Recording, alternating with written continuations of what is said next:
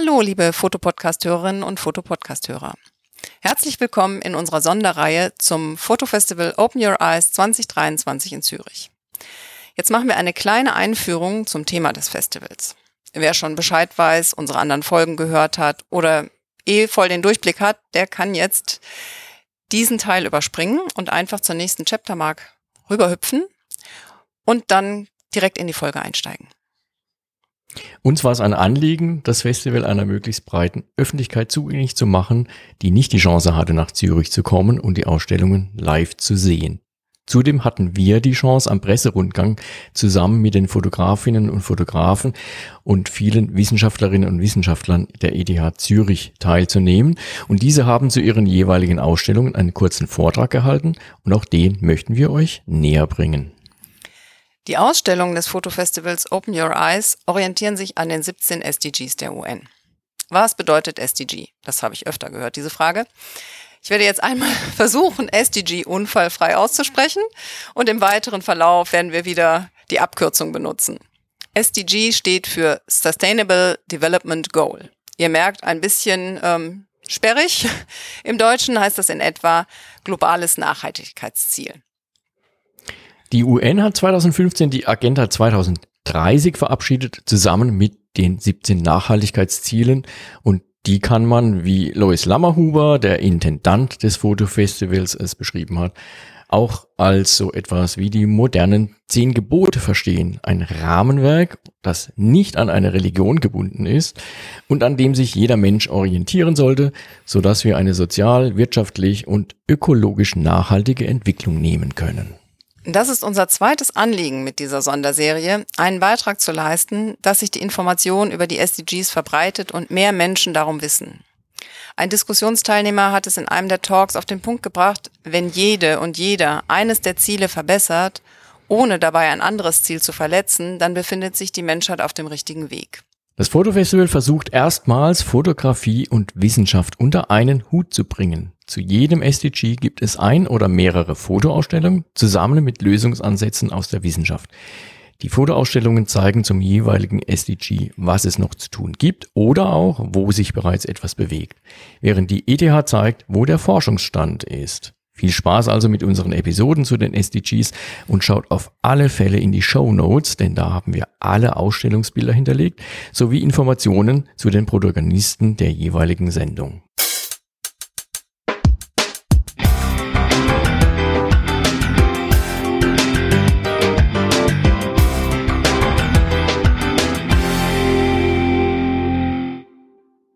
Herzlich willkommen zur zweiten Sendung aus der Reihe über die SDGs, wie sie dieses Jahr in Zürich im Open Your Eyes Festival hängen.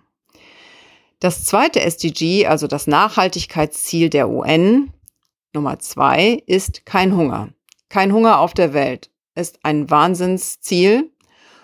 Und wer könnte das besser darstellen in Bildern oder Bilder dazu liefern, dass wir uns das vorstellen können, was das bedeuten könnte, als George Steinmetz. George Steinmetz hat ja zehn Jahre lang schon fotografiert auf der ganzen Welt, wo und wie unsere Lebensmittel hergestellt werden. Wir haben euch darüber ein bisschen berichtet in unserem Rückblick auf Baden. Hier könnt ihr also jetzt die Ausstellung sehen, wie sie in Zürich hängt. Und dazu gibt es den Talk, den er mit einem ETH-Mitarbeiter geführt hat über seine Sicht der Dinge. Und seid gespannt. Viel Spaß! So I'd like to welcome George and also Alexander uh, here. In we all walked past uh, George Steinmetz's uh, great photography, and I'm very glad that we are here in this spot uh, to realize actually what we wanted to have much more the science photographers talk.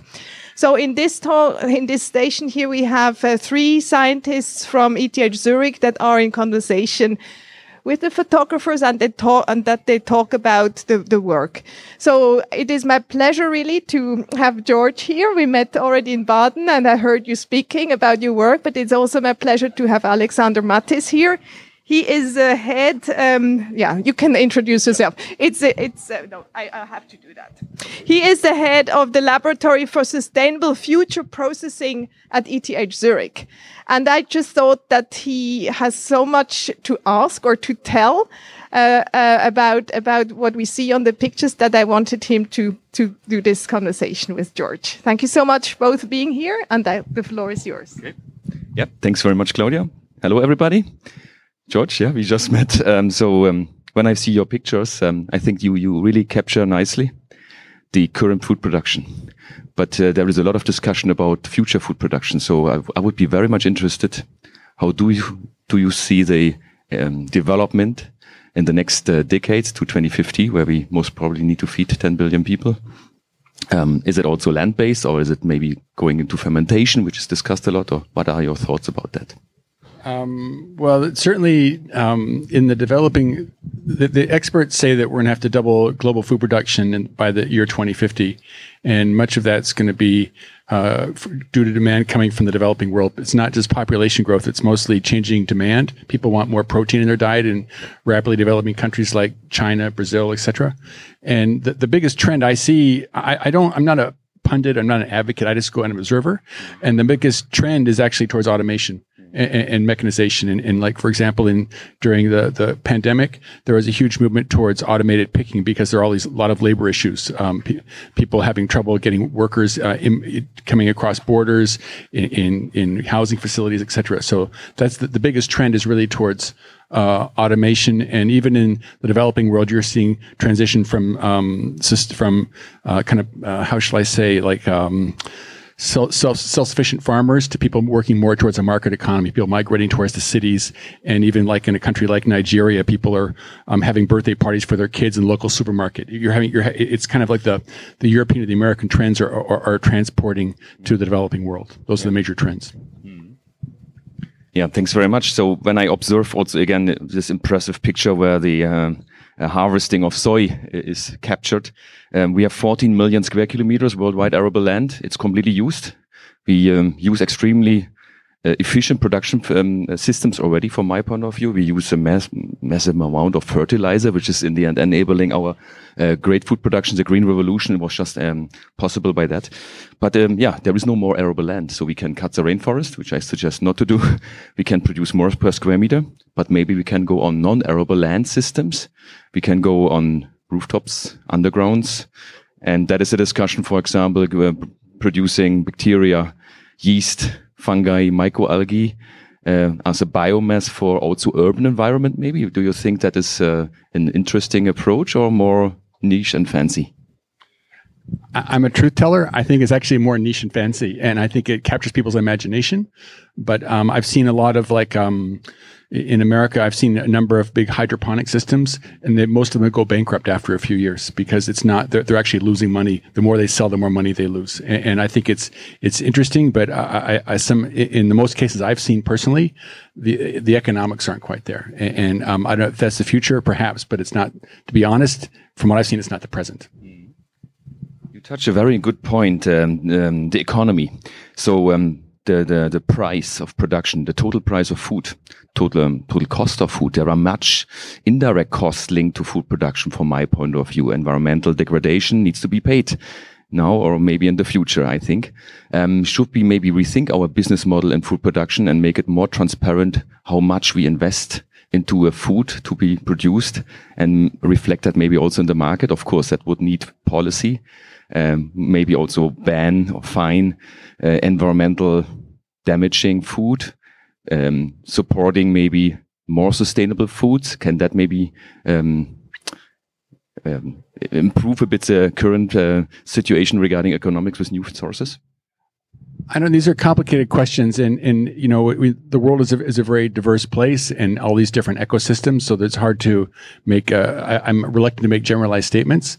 Um, I mean, generally, farmers it's not in their interest to degrade their land. And, if you if you go and let's say you cut down a big section of the Amazon, Amazon within a few years, you have to start adding fertilizer to keep the land productive. And if you don't do that, then your your, your system goes bankrupt. So it's it's in their interest to be sustainable. Um, they don't want to degrade their land. Um, but I think there are a lot of complicated issues. I mean, in in Europe, there's a big movement nor- now towards um, towards organic food, And I've gone and talked to a lot of European farmers, and they say they, that when they go organic, their actual productivity goes down. And so I don't know how you're going to feed, do that. If you're ever goes organic, then you have to start importing food to Europe. And I don't know if that's really the direction that people want to go. So it's a, these are complicated issues. Yeah. Yeah, you mentioned also when we had a little pre-talk before the discussion uh, scale yeah economy of scale and i guess uh, affordable food affordable nutrition is only possible by economy of scale and when we maybe reduce our production that is leading, for example, then to to uh, more imports, as you said, uh, maybe less self-supply. Switzerland has a self-supply rate, you know, depending on the category, but around 60% in certain categories, and it's even worse. There are regions like Singapore where we have a food self-supply of, you know, let's less than 10%. And um, so the majority of people are living in urban areas. It will increase. Now it's 57%. It will increase to 68% in 2050, even more maybe as projected. How can we produce food then in an urban environment with enough self-supply? Maybe based on your observations, you know?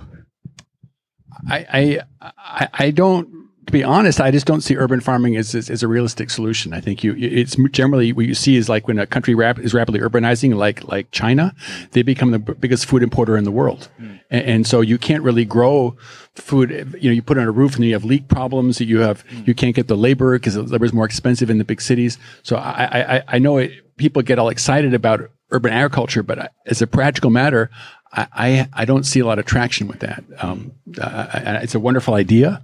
And it looks great in like illustrations and stuff. And, and but I don't know. It, it, doesn't seem. I don't think it's extremely pragmatic, to be honest. And, and I'm a truth teller. I don't want to be a Debbie Downer, but I just like I talk, call it like I see it. No, I think um, this is absolutely needed. Uh, maybe last question, or Claude? Last question. Um, what is your favorite food? And um, when I see the pictures, I think there is a lot of critical reflection to food production. Um, yeah, what is your favorite food, and um, how you think it should be produced? You know, I, it's really dangerous to me. Like, and I come to a, a, country like this, and I go to like the breakfast buffet, and there's all this like wonderful, you know, cheeses and pork, and it's it's very tempting. And and I don't I don't want to tell people what to do. My my my goal with my project is just to show where our food comes from, so everybody can make their own individual choice. I'm not trying to be a a role model for anybody. I'm just trying to show you what some of the consequences are of your decisions. And I don't want to dodge that question, but I don't I personally don't think it's the role of journalists to tell people what to do. I just think it's their their job to give people information so they can make up their own mind. Yeah. No, then we work on the same side. We also suggest solutions and hope people take the right choice. Thank you very much, George. Das war also der interessante Talk von Alexander Mattis von der ETH mit George Steinmetz. Ich persönlich fand es ja sehr spannend, dass der Alexander so die Fragen gestellt hat, die versuchen so ein bisschen was rauszukitzeln aus dem George, der ja nicht immer da so ganz drauf eingegangen ist, aber ich fand es eben sehr anregend auch wieder da für einen selbst zum Nachdenken und hoffe, euch hat's gefallen und ihr seid wieder mit dabei beim SDG 3 und bis dahin sage ich Tschüss.